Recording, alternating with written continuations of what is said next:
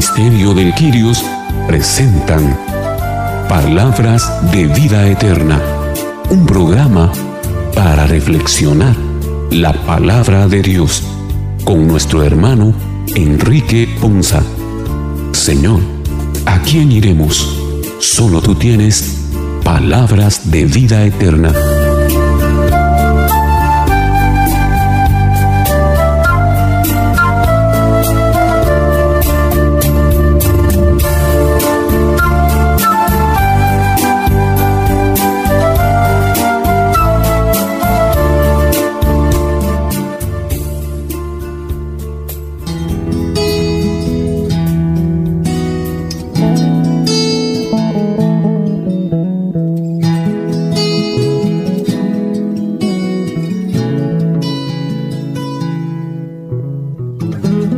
Señor les bendiga hermanos. Es una bendición para nosotros el día de hoy llegar una vez más hasta ustedes con este su programa Palabras de Vida Eterna. Un programa en el que el día de hoy, iniciando este primer domingo de Cuaresma, vamos a reflexionar las lecturas de este día y nos vamos a edificar en el nombre del Señor. También le queremos dar a cada uno de ustedes la bienvenida a este espacio esperando que se dispongan para poder ser corazones abiertos y dispuestos a escuchar la voz del Señor. Y por supuesto, le damos la bienvenida a los hermanos y nuestra hermana que el día de hoy estarán reflexionando con nosotros nuestras lecturas de este día. Le damos la bienvenida a nuestros hermanos. Boris García. Carmelina Shahil. Enrique Ponza. Y Fernando Martínez. Iniciemos también nuestro programa pidiéndole a Dios que con su Espíritu Santo nos guíe en este tiempo precioso de Cuaresma para que Dios hable a nuestros corazones. Digamos entonces en el nombre del Padre, del Hijo y del Espíritu Santo. Amén. Ven Espíritu Santo, llena los corazones de tus fieles y enciende en ellos el fuego de tu amor. Envía, Señor, tu Espíritu para que renueve la faz de la tierra y nuestras vidas. Oh Dios que llenaste los corazones de tus fieles con la luz de tu Espíritu Santo, concédenos que guiados por este mismo Espíritu, vivamos con rectitud y gocemos siempre de tu consuelo. Te lo pedimos por Jesucristo nuestro Señor. Amén. La cuaresma que iniciamos es el camino hacia la plenitud y la luz de la Pascua, es decir, hacia la renovación de la alianza bautismal con Dios. Para alcanzar esa meta hemos de convertirnos y creer en la buena nueva. Hoy las lecturas nos dan los grandes temas, grandes temas de cuaresma para nuestra meditación, como el bautismo, la conversión, temas fundamentales y como en el día de Noé, Dios hizo con él una alianza y también con nosotros el día de hoy. Él siempre es fiel a su palabra. A pesar de que hemos sido bautizados en el Espíritu, tenemos que luchar contra los poderes del mal para permanecer fieles a Dios en su propósito para nuestras vidas. Iniciemos entonces nuestro programa del día de hoy dispuestos en nuestros corazones.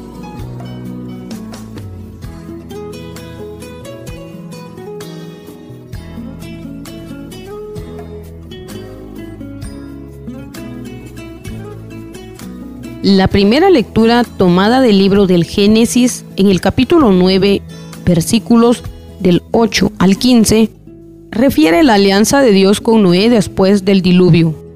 Este compromiso de Dios con el ser humano existe todavía, porque Dios quiere la salvación de todo el mundo. Escuchemos con atención la primera lectura. Lectura del libro del Génesis. En aquellos días dijo Dios a Noé y a sus hijos, Ahora establezco una alianza con ustedes y con sus descendientes con todos los animales que los acompañaron, aves, ganados y fieras, con todos los que salieron del arca, con todo ser viviente sobre la tierra. esta es la alianza que establezco con ustedes. No volveré a exterminar la vida con el diluvio, ni habrá otro diluvio que destruya la tierra. Y añadió, Esta es la señal de la alianza perpetua que yo establezco con ustedes y con todo ser viviente que esté con ustedes. Pondré mi arco iris en el cielo como señal de mi alianza con la tierra, y cuando yo cubra de nubes la tierra, aparecerá el arco iris y me acordaré de mi alianza con ustedes y con todo ser viviente. No volverán las aguas del diluvio a destruir la vida. Palabra de Dios. Te alabamos, Señor.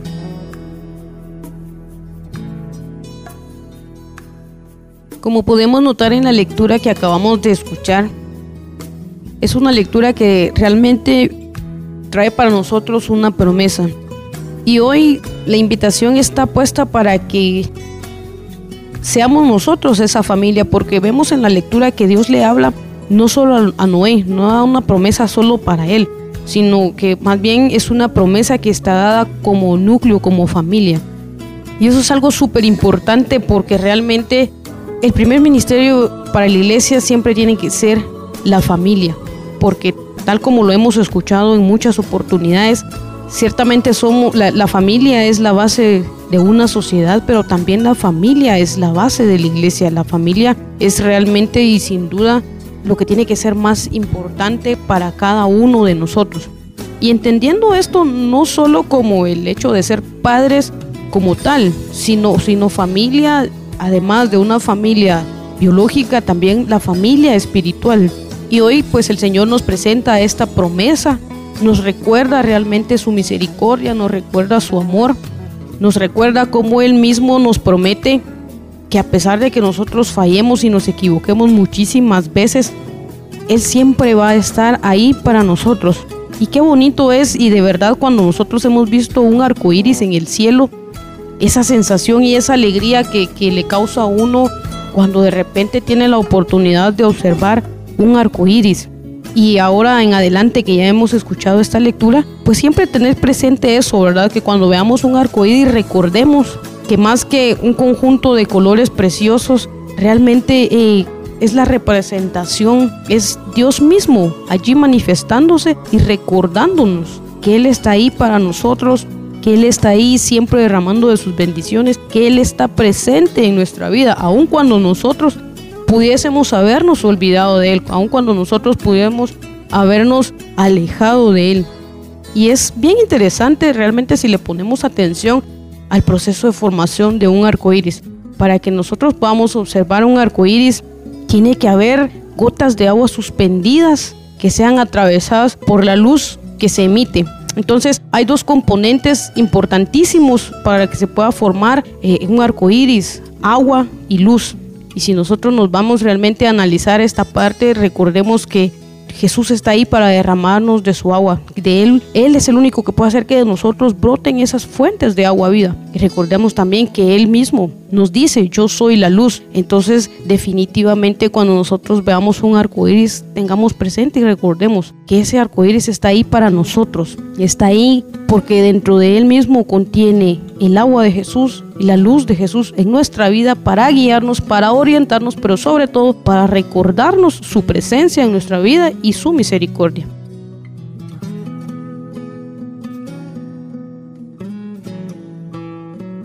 Podemos ver en esta lectura que lo que llevó a la destrucción del ser humano fue la desobediencia y el pecado. Y los que somos eh, padres nos hemos dado cuenta que corregir a nuestros hijos nos duele y muchas veces sentimos esa tristeza, ese agobio en nuestros corazones cuando hemos tenido que utilizar mano dura para corregirlos. Y vemos cómo el Señor, me imagino que sintió también ese dolor de haber tenido que em, corregirnos por medio de esta destrucción que nosotros mismos, los seres humanos, eh, y nuestros actos llevaron a que se realizara esta destrucción. Pero el Señor por su infinito amor hace esa gran alianza, ese gran pacto con nosotros los seres humanos. que no iba a volver a destruirnos.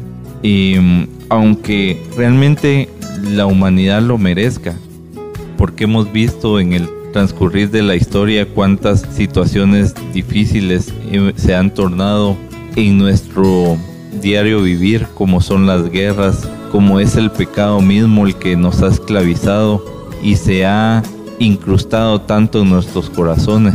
Y a pesar de que nosotros merezcamos esa destrucción, el Señor sobresale por medio de su amor para con nosotros y nos vuelve a recordar ese pacto que hizo con Noé, que Él no va a permitir nuestra destrucción.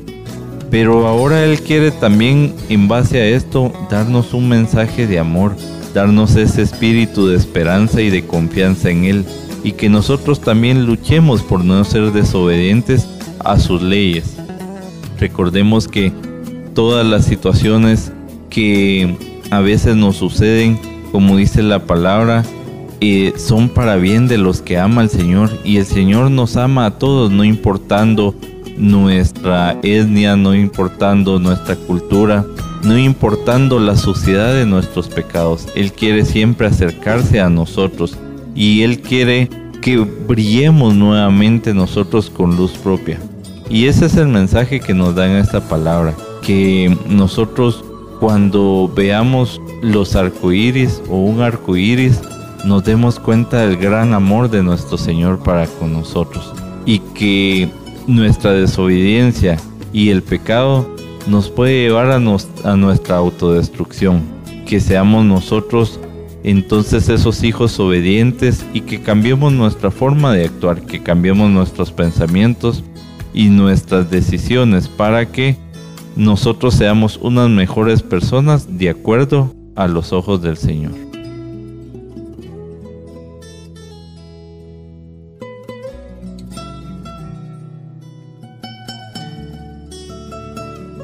Es interesante ver cómo Dios nos da señales para que tengamos certeza. Y dice que nos habla de Cristo que cada vez que veamos un arcoíris recordemos esa promesa. Y sostiene dos, partes importantes. Por un lado, manifiesta su fidelidad y por otro lado, el pacto eterno que Él hace hacia, hacia cada uno de nosotros. Esas dos experiencias nosotros no las hemos aprendido a aprovechar y a vivir y por eso es que nosotros no valoramos muchas veces las obras de Dios en nuestra vida y los procesos de Dios en nuestra vida y nos equivocamos y no entendemos el sentido de los pactos. Tenemos el pacto que hizo con Moisés, el pacto que le hizo Abraham, y él dice que sus pactos son eternos. Cada vez que aparezca un arco iris entre las nubes y lo, yo lo veré y me acordaré del pacto que establecí para siempre con todos los seres vivientes. Hasta el sol de hoy ha cumplido esa promesa seamos como seamos, vivamos como vivamos, creamos lo que creamos, Él mantiene y sostiene lo que ha cumplido y lo que ha ofrecido. Y el pacto no lo dice que es un pacto personal, que lo ha hecho con cada uno de ustedes y que cada uno de ustedes tiene que entender y visualizar los procesos que Él desarrolla en cada uno de los pactos. Y que su fidelidad por sobre todas las cosas es una fidelidad importante él dice que es un Dios verdadero, que es un Señor, que Él es fiel y que cumple todos sus pactos de generación tras generación. Y se muestra fiel a su amor y a quienes le aman y obedecen sus mandamientos. Por eso es que tenemos que entender y tenemos que darle esa bendición y tenemos que darle esa, prosperidad y tenemos que darle ese valor a Él en nuestra vida, que a Él ha hecho realidad y que conforme a sus promesas y sus pactos nos ha dado descanso, nos ha cumplido y no ha dejado de ser nunca una promesa ni un pacto grato a, nuestra vida. Por eso es que tanto Jesús, siendo fiel y él, y él protege y cumple las leyes del, Padre y así nos enseña a vencer al maligno para que a través de todo, de todo ese vencimiento contra el maligno nosotros podamos sostener y tratar de vivir los pactos que queremos cumplir. ¿Hemos sido infieles? Sí, hemos sido infieles, pero Él ha seguido siendo fiel. Él no se ha negado a sí mismo. Él sigue en el proceso de bendición y de liberación para cada uno de nosotros. Y por eso es que Él se esfuerza. Y por eso es que Él nos lo recuerda. Y por eso es que Él está siempre presente para cumplir esos procesos. Por eso es necesario que nosotros nos mantengamos firmes en la esperanza de Él, en el proceso de Él, en la obra de Él, en la labor de Él y en el desarrollo que Él quiere realizar en nuestra vida. Para nosotros cada señal de Dios, para nosotros cada pacto de Dios tiene que ser un pacto de esperanza, tiene que ser un aliento de esperanza. Tiene que ser un aliento de fortaleza y tiene que ser un aliento de cumplimiento. Porque si nosotros no creemos, no confiamos, no, no entendemos y no vivimos con alegría cada pacto que Dios nos otorga, no podemos desarrollar y entender y ver la, la fidelidad de Dios en nuestra vida. Hoy recuérdate que cada vez que veas, cada vez que veas un arco iris, es un pacto que Él estableció contigo para desde siempre y con todos los seres vivientes. Y es un pacto de bendición, es un pacto de promesa y es un pacto de cumplimiento.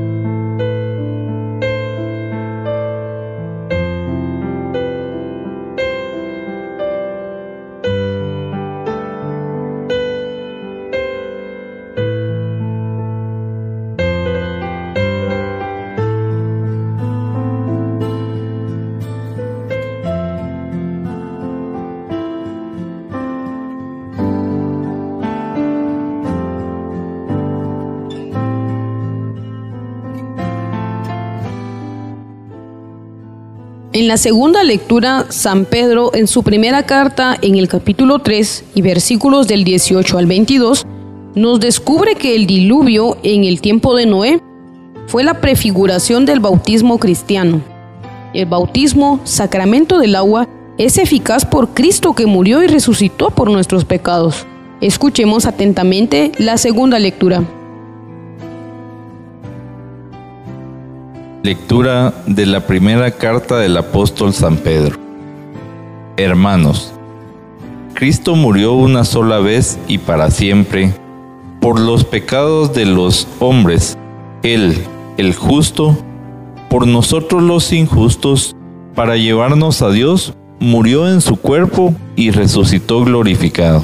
En esta ocasión fue a proclamar su mensaje a los espíritus encarcelados, que habían sido rebeldes en los tiempos de Noé, cuando la paciencia de Dios aguardaba mientras se construía el arca en la que unos pocos, ocho personas, se salvaron flotando sobre el agua.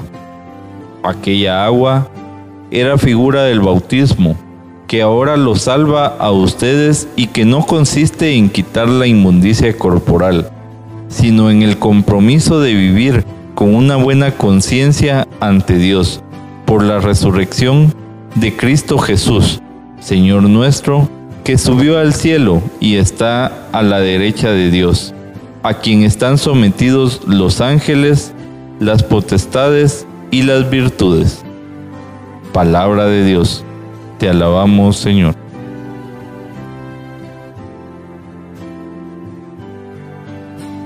Es bien interesante, importante descubrir acá que Cristo vino y murió por los pecados una vez por todas.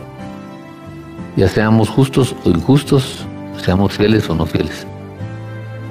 ¿Y cuál era el propósito de, de ese, de ese, de ese, de esa obra, de esa, de vivir esa experiencia? Era para llevarnos a Dios, a sernos hijos de Dios, pero entre todo ese proceso, con el apoyo y el poder del Espíritu Santo, más con su resurrección y la sustitución que Él hizo por nosotros en la cruz, nos da y nos otorga la libertad, nos otorga la victoria y nos otorga el proceso de redención. Tenemos que entender que cuando Cristo Jesús nos sustituye en la cruz y Él va a la cruz, Él va a la cruz a entregar nuestros pecados y nos justifica con su resurrección nos da victoria con su resurrección. Lo triste de esto es que ninguno le hemos puesto la atención necesaria ni el valor necesario a ese proceso de morir y resucitar. Y no hemos descubierto que si Jesús no hubiera resucitado, vana sería mi fe. Por eso es que cuando nosotros de verdad valoramos a Jesús en nuestra vida, creemos en su nombre, entendemos quién es Él y le, y le queremos otorgar un lugar en nuestra vida, una de las condiciones para entender y descubrir que realmente Jesús vale en nuestra vida eh, y que realmente para nosotros ha resucitado lo que dice Romanos capítulo 10, versículo 29. Si confiesas con tu boca que Jesús es el Señor y crees en tu corazón que Dios lo levantó de entre los muertos, serás salvo. Dos condiciones importantes. Confesar con tu boca y creer con tu corazón. Y esto nos hace a nosotros entender el proceso y recibir esa gloria y ese regalo de Jesús en nuestra vida. Por eso es que es importante que cuando yo confiese que Dios lo levantó entre los muertos, voy a ser salvo. ¿Por qué? Porque voy a entender el proceso de confesarlo, de creer y, hablar de él. ¿Cuánto tiempo estuvo? Tres días. Tres días y en el cual se manifestó su gloria, en el cual resucitó. Tres días en el cual guarda el silencio, guarda la condición y guarda el proceso. Tres días de victoria. Tres días de sacrificio para alcanzar un proceso de victoria. Y dice la palabra de Dios que cuando Jesús resucitó, pasó un tiempo con nosotros para que nosotros pudiéramos entender, vivir y, descubrir este proceso de purificación. Y cuando ya lo hicimos nuestro Señor, nuestro Dios y nuestro Salvador, Él lo engrandeció y lo levantó al cielo y lo llevó a su diestra. Y está a su diestra para darle la honra, para darle el honor y para darle esa gloria. La pregunta que yo me tengo que hacer es, ¿de verdad creo que Jesús murió y resucitó? Porque si yo no creo que de verdad Jesús murió y resucitó, entonces sigue siendo vana mi fe. Es importante que tengamos que vivir este regalo, es importante que tengamos que vivir este momento, porque es la parte que nosotros nos hace vivir y entender quién es Jesús en nuestra vida. Cómo Jesús obra en nuestra vida y cómo Él eh, sufrió y nos sustituyó en esa muerte de cruz. Otra de las cosas que es importante es ver la reconciliación que Él nos hace. Como Dios siempre, todos los días nos da oportunidades de reconciliación, de perdón y de victoria. Pero también nos da una gran lección. La palabra de Dios dice que le dijo a Noé que entrara al arca. ¿Y cuántas veces nos ha dicho a nosotros que entramos al arca? Esta resurrección, esta conciencia, este sacrificio, esta victoria, este sufrimiento solo nos va a dar vida y vida en abundancia. Por eso el Señor nos pide que nosotros vivamos este proceso, entendamos este proceso y que a través de la revelación del Espíritu Santo podamos alcanzar realmente la victoria a través y la justificación a través de la muerte y resurrección de Cristo Jesús en nuestra vida.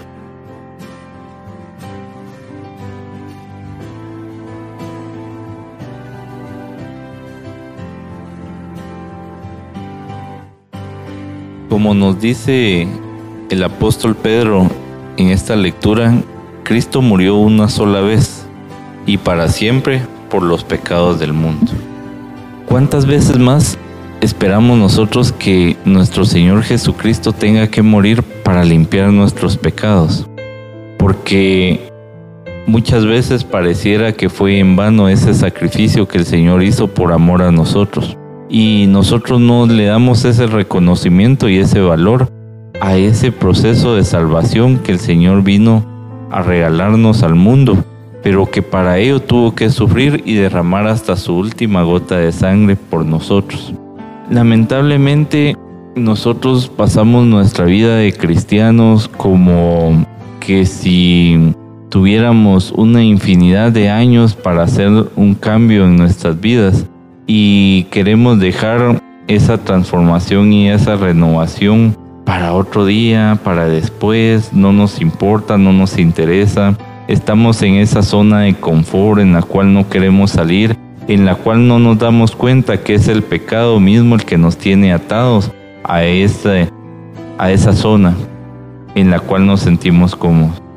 Pero que el Señor nos viene a hablar en esta palabra también por medio del apóstol Pedro y nos quiere enfatizar cuántos de nosotros hemos sido bautizados y de qué ha servido el bautismo para nosotros.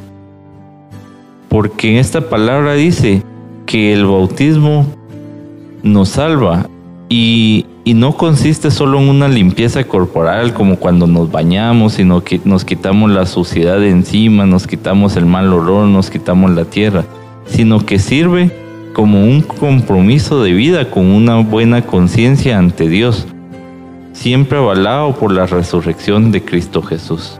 Pero nosotros ese compromiso no lo queremos vivir. no queremos hacer ese compromiso con nuestro Señor. No queremos hacer ese cambio, esa transformación. Y queremos decirle, muchas veces se lo decimos a nuestro Señor, ah, sí, es que tú moriste por mí, te sacrificaste, limpiaste mis pecados, sí, pero ahí está, ay, qué bueno. Pero ahora nos toca a nosotros también crear ese compromiso en nuestras vidas, ser unas mejores personas, ser esas personas que den un buen testimonio de vida, porque hablar, pues tal vez no es que cualquiera lo pueda hacer, pero hablar es fácil pero dar ese testimonio de vida real que el Señor ha hecho una renovación, una transformación para nosotros, eso es lo complicado, porque es una lucha constante de día a día y que ahora esta palabra nos llama a que demos ese testimonio de vida. Ahora que estamos justamente en este proceso de cuaresma, en el cual nosotros debemos de arrepentirnos, en el cual debemos de reflexionar de todos esos malos testimonios que hemos dado y máximo porque hemos dicho muchas veces que somos cristianos, pero tal parece que Cristo no ha llegado a nuestros corazones.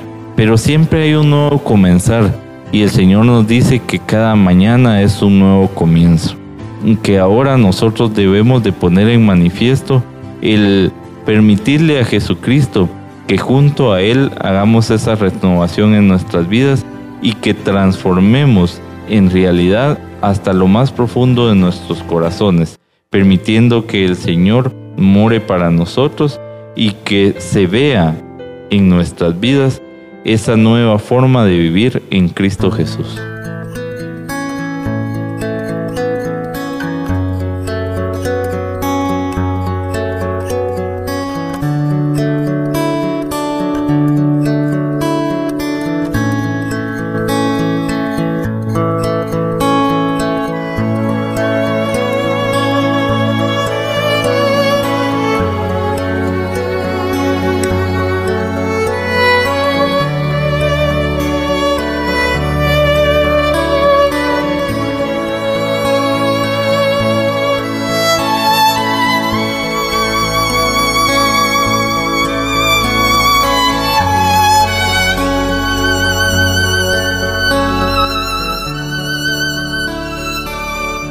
Evangelio de hoy, Marcos, en el capítulo 1 y versículos del 12 al 15, nos presenta una corta escena de las tentaciones de Cristo en el desierto.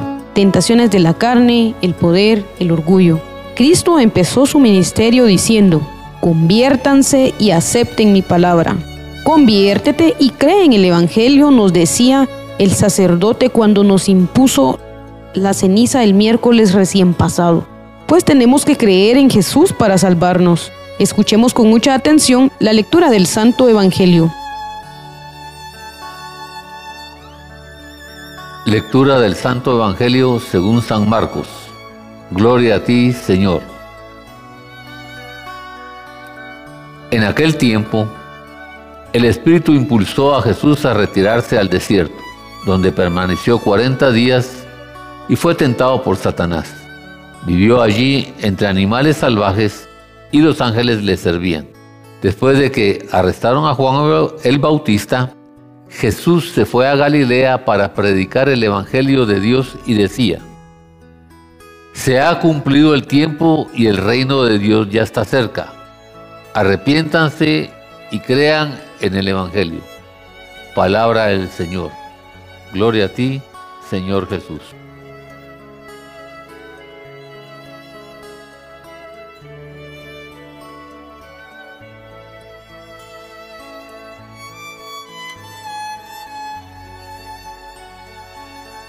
Vemos en este Evangelio cómo Jesucristo pasó por el desierto y permaneció 40 días, pero que al término de esos 40 días llegó Satanás a tentarlo. Yo me preguntaba y me cuestionaba cuántas veces en nuestros desiertos hemos sido tentados por Satanás, pero qué fácil sucumbimos a esas tentaciones. Y lamentablemente es no le damos credibilidad al Evangelio de nuestro Señor. Porque el mismo Jesucristo, para resistir esas tentaciones, utilizó la fuerza de la palabra. Pero nosotros, a pesar de que hemos leído el Evangelio, a pesar de que muchas veces lo hemos reflexionado, a la primera tentación sucumbimos y se nos olvida toda la palabra y las promesas que el Señor nos ha regalado y se nos olvida que Él vino por para darnos esa fortaleza, para limpiar nuestros pecados, para estar junto a nosotros, para pelear nuestras batallas. Pero todas esas palabras que el Señor nos da muy a menudo en reflexiones, en, la, en el mismo Evangelio, en programas eh, cristianos, se nos olvida. Y entonces somos presa fácil para el, el enemigo, que sí es cierto, nos engaña y que busca la manera de tocar nuestros puntos débiles, pero que nosotros deberíamos de presentarle a Satanás el amor de nuestro Señor Jesucristo, que Él ya lo venció, que Él ya lo derrotó y lo derrotó en su propio campo de batalla, y que Él es más fuerte que el poder del maligno. Pero lamentablemente nosotros siempre caemos y volvemos a caer y muchas veces decimos, no, ahora sí voy a ser fuerte, Señor Jesucristo, hoy sí voy a hacer un cambio en mi vida, hoy sí no me voy a dejar tan fácil que me engañe el enemigo. Pero más tardamos en decirlo que en volver a caer en las tentaciones que el demonio nos pone. Este tiempo de cuaresma debe ser un tiempo para hacer un detenernos y para lograr reflexionar, para salir fortalecidos en la Pascua de Resurrección de nuestro Señor Jesucristo, convencidos de que solos no podemos contra las tentaciones del maligno, pero con Jesucristo en nuestros corazones vamos a ser más que victoriosos en cualquier batalla que se nos presente. Y esa debe ser la mayor reflexión que debe darle a nuestras vidas y a nuestros corazones.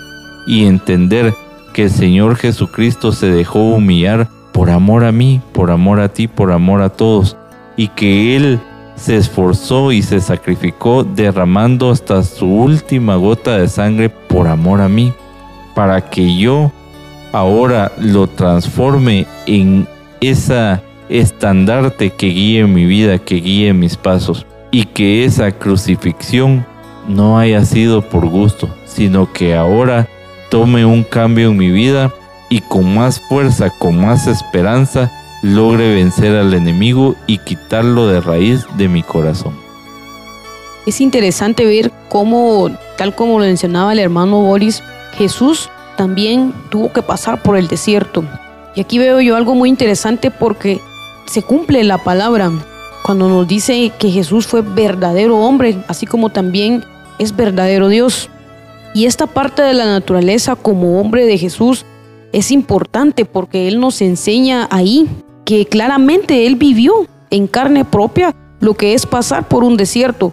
Él vivió en carne propia lo que es ser tentado pero también ahí mismo nos demuestra que en nuestra humanidad también nosotros tenemos la capacidad de poder resistir, como lo dice la palabra, resistir a las tentaciones del enemigo. Puede resistir a todas las, todas las amenazas, a todas las acechanzas que nos pueda hacer Satanás. Pero algo muy importante que nosotros tenemos que, que hoy ver en esta lectura es que la lectura inicia diciendo el Espíritu impulsó a Jesús. Esto es bien fundamental. Y por eso es que muchas veces nosotros hemos recalcado de verdad la relación con el Espíritu Santo y poderlo dejar obrar en nosotros es súper importante porque Él es ese don de Dios en nosotros que nos guía, que nos da esa dirección para ir resistiendo a todas las tentaciones que pueda ponernos Satanás en el camino. Realmente cuando nosotros estamos alejados del Espíritu, fácilmente caemos en las tentaciones. Es bien fácil deslizar, es bien fácil volver a cometer una y otra vez el mismo error. Pero cuando nosotros obramos según el Espíritu, cuando lo dejamos obrar en nosotros, realmente nuestras decisiones y nuestras acciones toman un rumbo diferente. Además de que es este Espíritu el que a nosotros nos da esa fortaleza para poder resistir a cualquier tipo de tentación, cualquier tipo de prueba que se nos pueda presentar en la vida. Y también vale la pena hoy ponerle mucha atención a la lectura cuando nos dice se ha cumplido el tiempo. Recordemos que para todo hay un tiempo. Para todo en esta vida hay un tiempo. Y ciertamente Dios nos tiene mucha misericordia, Dios nos tiene mucha paciencia. Pero así como nuestros padres en algún momento nos han dicho hasta aquí, también para Dios en nuestra vida espiritual hay un tiempo, hay un cumplimiento. Entonces, creo que es muy importante que nosotros no nos columpiemos en esa misericordia, sino que tomemos realmente una decisión de poder cambiar, de poder enmendar el camino, de poder reparar todo aquello que, que de alguna manera pues nos ha llevado a, a estar en una condición de vida espiritual y material tal vez también, que no es la que Dios desea para nosotros, pero que por nuestras malas decisiones, por nuestras necesidades y terquedades muchas veces hemos llegado a estar a ese punto. Pero hoy el Señor es muy puntual en, en decirnos, en recordarnos que se ha cumplido el tiempo y que el reino de Dios está cerca.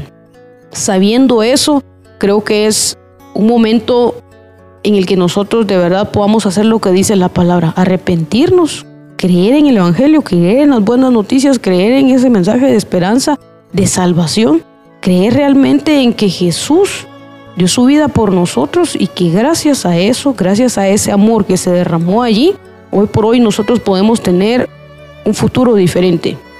Pero es necesario que nosotros realmente tomemos la, la decisión de aceptarlo en primer lugar y en segundo dejarnos guiar, de dejarnos orientar, de dejarnos realmente mover por ese espíritu que probablemente nos va a llevar a desiertos, sí, pero que también va a ser nuestra fuerza para poder salir victoriosos de cada uno de ellos. En los desiertos de la vida es donde más se aprovecha Satanás para tocarnos. Y si fue capaz de ir a tocar al mismo, al mismo Jesús, ¿cómo no nos va a tocar a, a cada uno de nosotros en la vida? Una de las circunstancias que nosotros tenemos que empezar a ver también es que las soledades nos hacen estar con una puerta abierta para que Satanás nos lleve.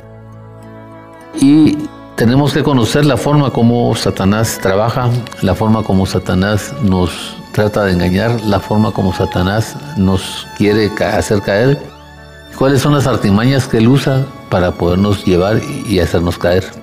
Primero, nos engaña con promesas mentirosas y eso lo vemos en el libro de Génesis en el capítulo 3 en el versículo 5. Le dijo a Eva, Dios sabe muy bien, le dijo, pero la serpiente le dijo a la mujer, no es cierto, no van a morir. Primera mentira, engaño. Estaba, sabía que Eva quería comer, tenía el deseo de comer, tenía la duda, tenía la incredulidad y le, y le asevera que no es cierto que van a morir. Dios sabe muy bien que cuando coman de este árbol se les abrirán los ojos y llegarán a ser como Dios. Gran mentira. ¿eh? ¿Cómo vamos a lograr hacer como Dios si Él nos creó a nosotros, si Él nos llevó a nosotros? Pero en la ambición, en la curiosidad, en la incredulidad y en la duda, Eva vino, tomó la, fruta prohibida y el resultado ya todos lo sabemos. Otro de los pasos que el Señor, que Satanás usa es el mal uso de las escrituras y eso lo vamos a ver en el Evangelio según San Mateo en el capítulo 4 versículo 6. Mateo 4, 6 dice, si eres el Hijo de Dios, tírate abajo, porque escrito está, ordenará que sus ángeles te sostengan en sus manos para que no tropieces con piedra alguna. Esto es, ve nuestra presunción, ve nuestro desconocimiento en el conocimiento de la palabra, en el uso de la palabra, en el entendimiento de la palabra, y entonces nos hace creer situaciones que no vemos y nos hace entender situaciones que, son, que no son. Y nos, con estas situaciones nosotros desafiamos la divinidad de Dios hacemos el mal uso de la doctrina y entendemos la doctrina falsamente, no como verdaderamente debiera ser. Por eso Jesús le contestó también está escrito, no pongas a prueba al Señor tu Dios. El tercer paso con el que Satanás nos lleva es con planes astutos y eso lo vamos a ver en el segundo libro de Corintios, en el capítulo 2, versículo 11. Dice, para Satanás no se para que Satanás no se aproveche de nosotros, pues no ignoramos sus artimañas. Tenemos que entender que la obra de Satanás es quitarnos de la presencia del Señor. Y para podernos quitar nosotros de la presencia, para quitarnos nosotros de la presencia del Señor es tan simple como desobedecer, es tan simple como no creerle, es tan simple como no seguirlo es tan simple como no bendecirlo, es tan simple como no entender que es el Hijo de Dios, Jesús. Como nosotros no sabemos eso, pues para Satanás es muy fácil. ¿Por qué razón?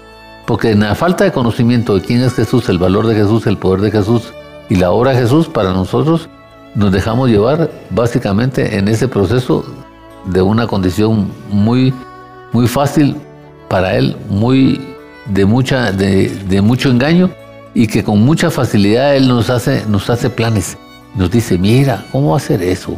Vamos a esto, vamos a lo otro, mira, procede, al fin y al cabo vas a pecar, al fin y al cabo vas a caer. Ahí uno dice, sí, sí, entonces ¿para qué voy a luchar? ¿Para qué me voy a esforzar? ¿Para qué voy a estar? Y tercero, nos aparece muchas veces como ángel y nos hace sentir y nos hace y nos cuenta como ángel algunas cosas, porque no olvidemos que él era arcángel antes de ser Satanás y en su soberbia y en su vanidad y en su orgullo, pues él fue desechado y fue desterrado. Y dice, no es de extrañar ya que Satanás mismo se disfraza de ángel de la luz. Por eso es que es de sorprenderse que sus servidores se disfracen de servidores de la justicia. Su fin es corresponderá con lo que se merecen sus acciones. Por eso el Señor nos dice, mira, tienes que entender los procesos de tus acciones, los procesos cómo te conduces, los procesos cómo llevas y cómo estás viviendo para que esas situaciones, esas decisiones que has tomado no te lleven a conducirse en ese, en ese proceso que estás viviendo. Retomando lo que dice el Evangelio según San Marcos, en el capítulo 12-15, dice, se ha cumplido el tiempo, decía, el reino de Dios está cerca, arrepiéntanse y crean las buenas nuevas. El encarcelamiento, la separación y la falta de arrepentimiento no hemos entendido de qué tiempo es el que estamos viviendo. Eso renovado a nuestra falta de fe, eso renovado al desconocimiento del reino espiritual, nos llevan a seguir separados de la voluntad de Dios, del proceso de Dios, y por eso es que no, al no creer en Dios, no resistimos a Satanás y entonces Él se nos aleja a nosotros. Pero cuando nosotros entendemos a Jesús, vivimos con Jesús y resistimos a Satanás, dice la palabra de Dios que Satanás huirá. Por eso es importante descubrir cada uno de los procesos que Él utiliza, cómo nos engaña, cómo nos dice con mentiras, cómo nos trabaja con mentiras, cómo nos trabaja con orgullo, cómo nos trabaja la soberbia, cómo nos trabaja con el poder y hasta hace el mal uso de, las escrituras. Ojo con esto, hermano. Por eso el Señor dice, velad y estar atentos para que no seáis engañados y no seáis asaltados.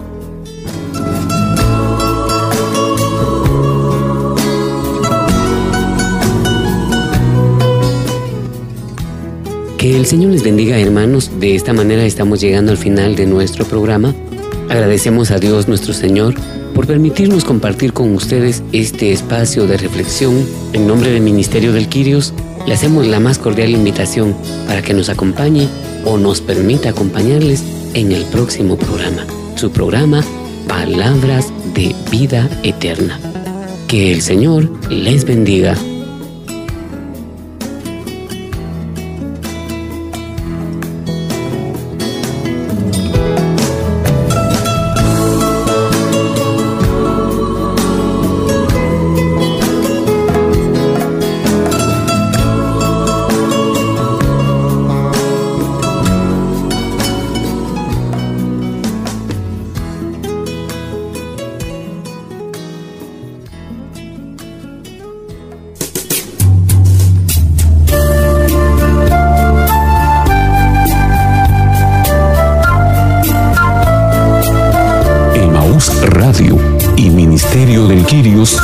Presentaron Palabras de Vida Eterna, un programa para reflexionar la palabra de Dios. Señor, ¿a quién iremos? Solo tú tienes palabras de vida eterna. Reporte este programa a Emaús Radio o búsquenos en Facebook como Ministerio del Quirios. O visítenos en Avenida Reforma 1554, zona 9. Edificio Reforma Obelisco. Locales 8 y 9, segundo nivel. Ministerio de Quirios.